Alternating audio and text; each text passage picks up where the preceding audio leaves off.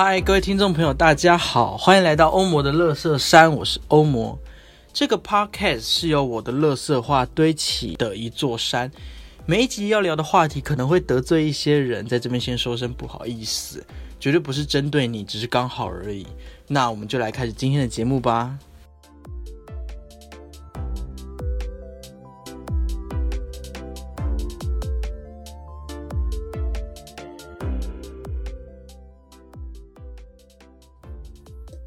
Hello，Hello，欢迎回到欧魔的身上，我是欧魔。好的，那我们上一集是我们语言系列的前导，就是语言的麻烦之处。那上一集其实对于语言、语语言对语言并没有，嗯，并没有就是太、太、太、太、太深刻的直接说出好语言到底是啥啥个鬼。呃，因因为上一集的结论或者上一集的论点就是说语言它是不精确的，然后是暧昧的、模糊性的，它要说的局限性，然后它不能做太多事情。不能真正查出太多事情。好，那今天这集呢，将会是为期四集，四点五集，四点五集，就是大概四五集的一个原系列了。那呃，我我非常希望可以这样一步一步的把语言讲。讲讲个大概啊，讲个所以然。那那因为其实语言它其实涉及到非常非常多复杂的事情。呃，他他他讲到了所谓的呃符号学，然后讲涉及到所谓的整个社会的总体意识，然后或是涉及到诠释学，呃阿里亚扎的东西。那这五集当然是无法把语言学的所有东西所精妙的论点都讲出来。呃，但是对我来说已经整理的差不多了，好，整理差不多了，就是这也是我去年吧，去年就是终于理理出来的一个脉络。那当然也是参考了非常非常多的人的的资料啊，然后呃看了非常多的介绍影片，然后就是我的资料也是别人的诠释啦。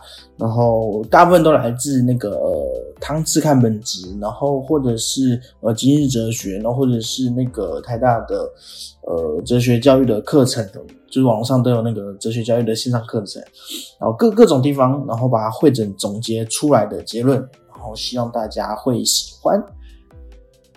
好了，废话不多说，马上来展开我们语言系列的第一集：语言承载着社会总体符号。好的，那我们今天就来聊这一集是语言承载着社会总体符号。那我们就先聊聊语言本身吧，就是我们生活中必定会使用到语言嘛，哦，然后包含所谓的思考也需要语言，哦，就是所谓的声音哈，思考也需要语言，就是你你仔细思考一下，就是你你现在都不讲话，然后然后也把我的这个呃 parks 关掉，然后在一个全无声的环境，你脑中如何产生思考？好，你脑中就会开始有一个声音，哈，有一个语言开始说，呃，我想要思考，我要思考什么，就是所谓的脑中的自言自语啦。哦，如果你脑中你也把那个自言自语关掉，完全不说话，好，脑中不产生任何声音，这样是否可以思考呢？好，当然是不行，哈，就是，嗯，脑中的思考，哦，也需要所有的语言，这语言不是说出来的，就是你知道，就是任何的语言。的形式，哈，文字也是，肢体语言也是，好，你完全不做这些东西的话，你会发现说你根本无法思考，这个非常的难。哦，这也是为什么我们需要去理解语言的原因。哦，这需要我们去理解语言。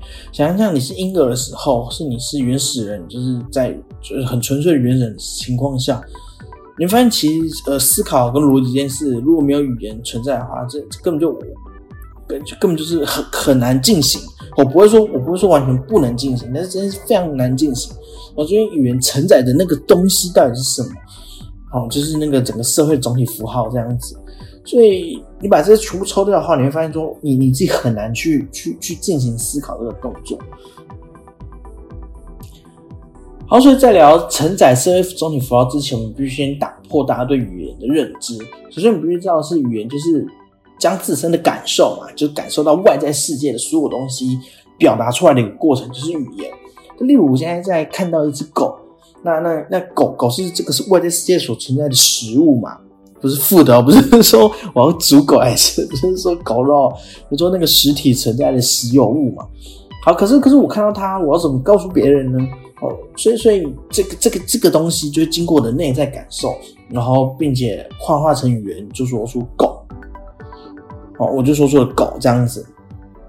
但是但但是大家要知道是说，当我说出狗这个声音的时候，其实并不代表说。呃，狗这个生物就是狗这个单词，或者这个声音，或者这个意思，而是说这个食物被定义成狗这个声音的发音，好，被定义成狗这样子。好，所以我们可以知道说，语言基本上就是一套一套符号系符号语音系统。那我们将世界上各式各样的生物都贴上了标签，然后再把这些标签把它组织成语言。那这个语言的符号系统是什么呢？就是社会的总体符号。我们可以知道说，世界上有各式各样不同的语言嘛。哦，狗这个生物在不同语言中有不同的发音与不同的的的的文字哦的意思，呃意思意思可能也是哦，就是例如雪哦雪这个名词在不同的语言当中有不同的说法嘛。例如应该是 snow 吧，就是雪 snow。然后或是不同的，就是不同的东西。那明明一个食物就是一个食物，可是我们却在不同的语言系统或者不同的文化当中有不同的标签、不同的符号性。那为什么我刚才说意义也是这样子呢？因为对于爱斯基摩人，对于那个住在东北极的爱斯基摩人来说，雪不是只是雪，它总我觉得它有很多吧，二十几个称呼雪的名词。啊就刚融化的雪，或是刚下过的雪，或是。摆放很久的雪都有不一样的雪的单词跟意义去解释，哦，好，所以我们先先先一一先把它搁着，因为我们大家也会继续讲到。我们先讲回呃不同语言之中的这个符号定位定义的这个这这这件事情上面吧。所以就变成说，我们不需要知道日文的狗怎么说，哈，我们。呃，正常的情况，或者说我们如果不通过语言的话，我们就是只要把狗的图片，呃，直接给任何一个人看，然后不管是日本人还是哪一国人，语言不通的地方，你给他看，哦，他就知道说，哦，你指的是图片中的这个生物，这个实体。但是我们如果要跟他沟通说，哦，我家里有养只狗的话，我必须找到他的。它的语言的这个呃符号标签里面，它对应的符号的单词，这个对应的符号的语音系统，我才可以与它沟通。所以，所以由此可知，我们会知道说，语言跟符号本身是没有任何关联的。我在说出“狗”这个词的时候，大家会理解我在指涉什么东西，指涉什么样的物品，它具有什么意义，是因为我们所现在使用的或者听着所使用的都是中文这一套符号系统。我们已经知道了，可是对于不懂中文的人来说，我觉得完全不知道我在说什么。好，例如我现在突然创造一个语言，我说“嘎巴哒哒不走个动拜”，好，大家可以想说啊，我在乱讲什么？但也许，哦，也许我对于刚才所说出来的话，我产生的或是我自己呃发展的一套符号系统，它就可以成为一种真正新的语言，然后并且作为符号连接、传递、传递讯息的一项工具。所以语语言它就是一个呃社会总体符号的，就它承载的社会总体的符号哦，它是一个符号学的，可以可以从符号的角度去解释。好，那这件事情其实蛮奇怪，就是语言当中的声音其实并不传达意义，它就只是一个符号系统。那符号本身也不具音声音，例如“狗”这个文字，它其实并没有声音这件事情。那这件事是如何可能的呢？就很像是呃，我们的日文汉字，好，我就是我们日日本人跟呃中华民族共用的同一套日文汉字系统。但是你其实不不需要知道日文的狗怎么念，但是你就写出来了，日本也会知道说哦，这个词是狗的意思。又或者是阿拉伯数字。我们不不需要知道说一二三四五在英文是 one two three four，那在日文是呃我不知道诶是什么东西，然后在泰文是呃 non sem sam si ha，哦，就是我们不需要知道数字这个概念在各个呃语言的符号系统中如何发音，但是我们写出来的时候，呃各个国家的人都会知道说哦一加一等于二，这个这个系统大家都可以知道，因为我们共用了这个数字的符号系统。哦，但是数字它其实并没有语音系统。哦，语音系统是来自各自语言的语音系统，哈，各自语言把这个数字符号系统转换成自己的发音，哈，转换成自己的语音。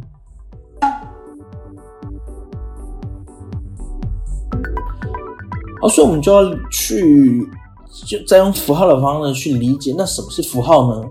哦，当我了解一个概念时，我需要把它标示出来。那这个呃概念是如何被标示，如何被决定的？哦，就例如柯文哲，他为什么会简称就是柯批，而不是叫做柯文，或者叫柯哲，或者叫柯柯这样子？好，就是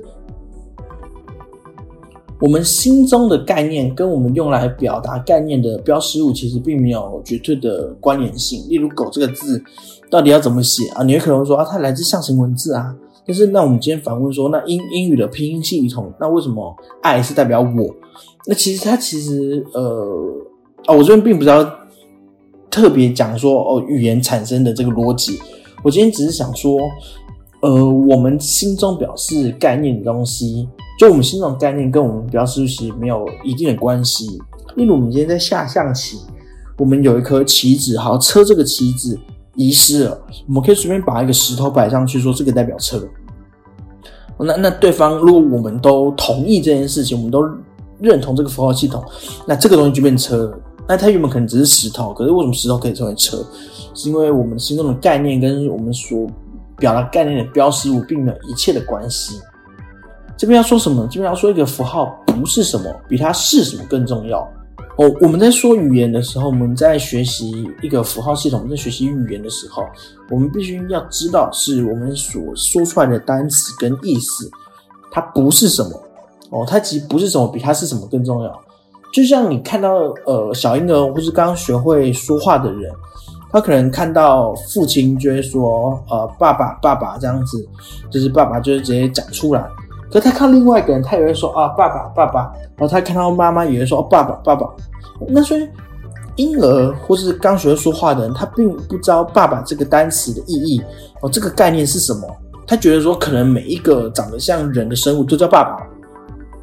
哦，所以这时候我们要跟他讲说，不对，这个是爸爸。那那个长头发的人，哦，或者哦，这个呃有胸部的，胸部比较大的人是妈妈。然后他就知道说，哦，爸爸这个单词指的不是拥有胸部的人。哦，这时候就会产生了所谓的呃符号的区分，哦，符号才会被定义出来。啊，所以他可能下次看到所有有胸部的女性，然后就会说都是妈妈妈妈。那他说不是，妈妈是指单词是这个人。所以婴儿无法分辨狗跟猫有差别嘛？他看到四四只脚的动物向他跑过来，他就会说哦这是狗。那他看到猫也会说哦那是狗。所以我们要说哦不对这是猫。所以婴儿就会透过理解，就会知道说哦原来这两个生物，或是这两个符号系统，或是狗跟猫这两个单词这个语音发音是不一样的符号系统，我们必须区隔出来。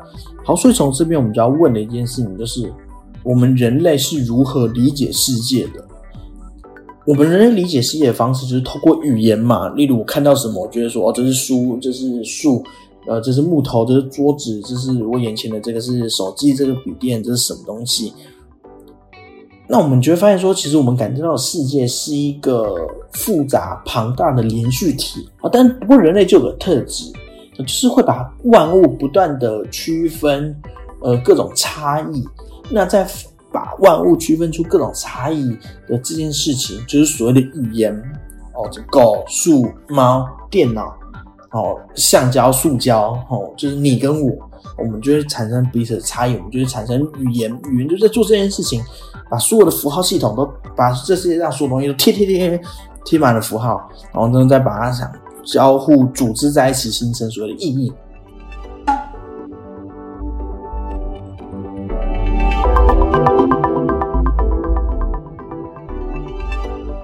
所以讲了这么多，我们就要问了：到底是谁决定这些符号呢？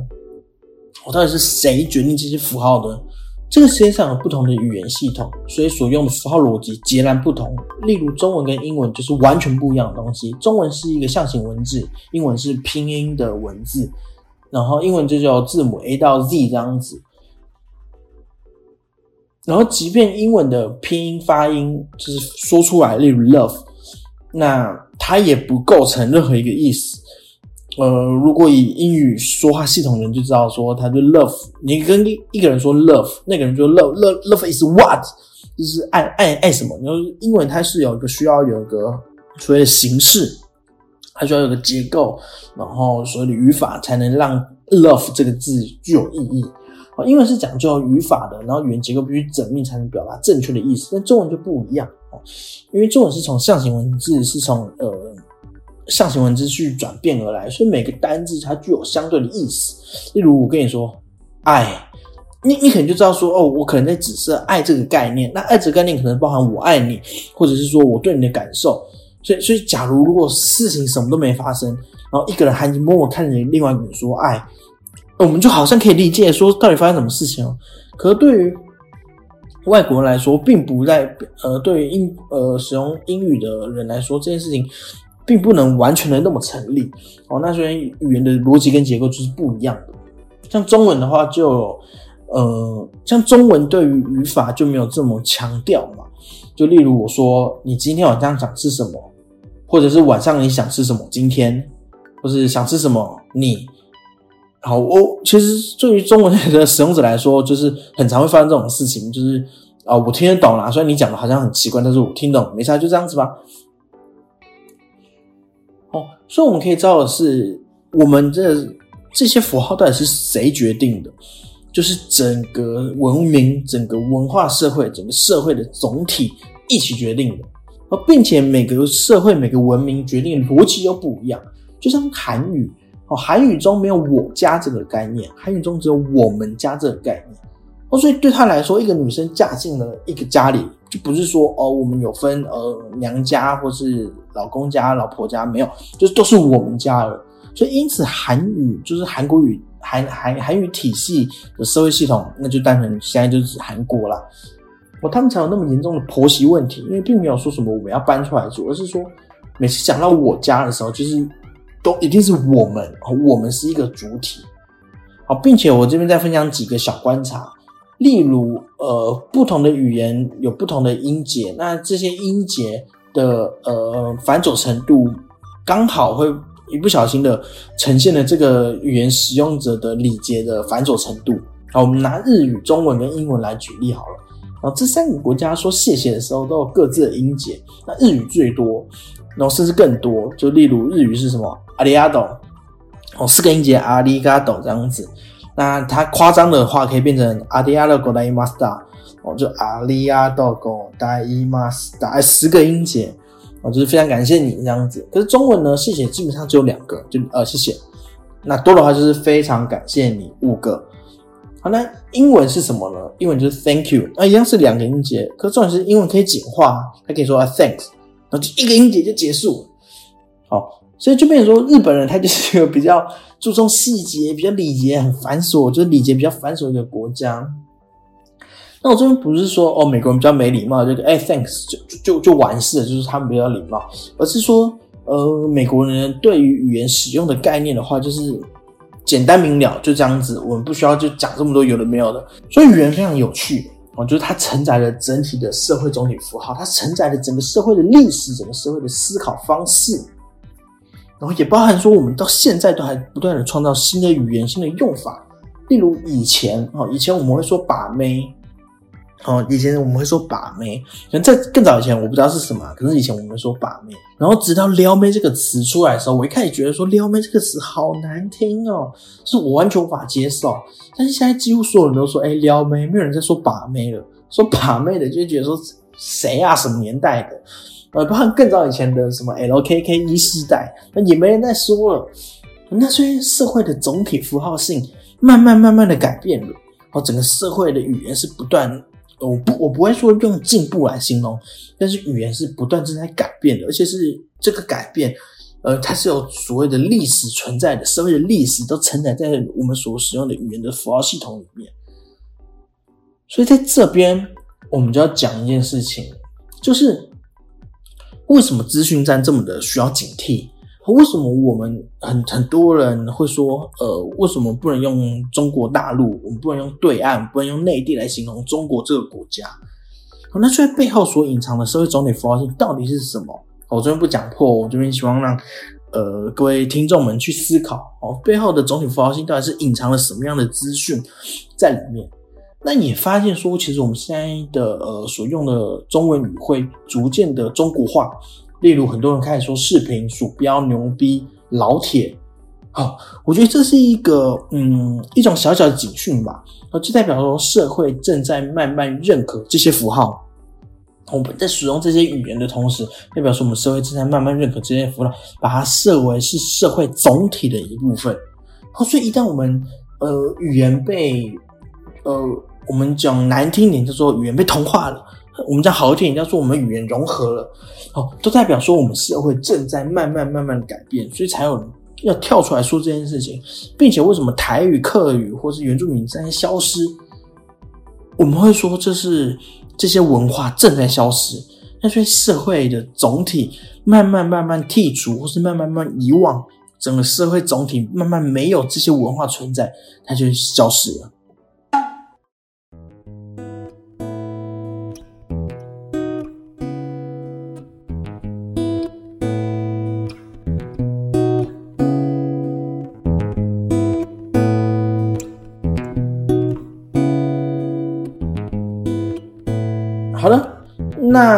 么我们今天这集语言承载的社会总体符号就在这边告一个小段落。那我们快速的帮大家复习一下，就是呃，每个社会的总体符号到底是谁决定的？是社会总体决定的。当然，在社会总体发展之前，那个呃，为什么我们使用日文，我们使用中文、英文，那是以前的社会所决定的嘛？那以前的古英文跟现代英文也不一样，所以语言。的那个承载的社会的总体符号是具有所谓的历史性的啊，会不断的演变，然后也会不断的融合，甚至我可以说是不断的进化，就是所谓的简化，让它越来越好用。因为古英文可能很麻烦、很复杂，但是可能现在的英文没有那么麻烦，没有那么复杂，所以这就是语言它承载的东西啦。好的，那么我们今天语言系列的第一集就在那边告一个小段落。第二集我们即将来大家聊聊，语言真的就只是呃传递讯息那么简单吗？应该不是吧？那语言背后的游戏，语言背后的圈观音到底是什么？好，如果你喜欢这个游戏的话，欢迎你分享给所有的朋友。然后这个语言系列真的是非常的重要，请大家一定要听。然后，并且我在 IG 跟呃脸书都有粉丝专业，都可以欢迎追踪我。想跟我互动的话，都可以直接私信我，没有关系。最重要的话就是我在节目的资讯栏有所谓的懂内按钮。然后如果你喜欢这个节目的话，欢迎你请我喝一杯咖啡，让我更有动力把这个节目继续做下去。最后，我也是一个剧场导演，我在呃另外一个节目叫做《剧场导演党根烟》的这个 p a c k a g e 节目，也有分享一些有关于剧场导演的观点跟一些有趣的有话题，是有兴趣的朋友可以去听听看。最后，如果任何合作邀约的话，都可以私信我。那么，我们的上，我们下期再见，拜。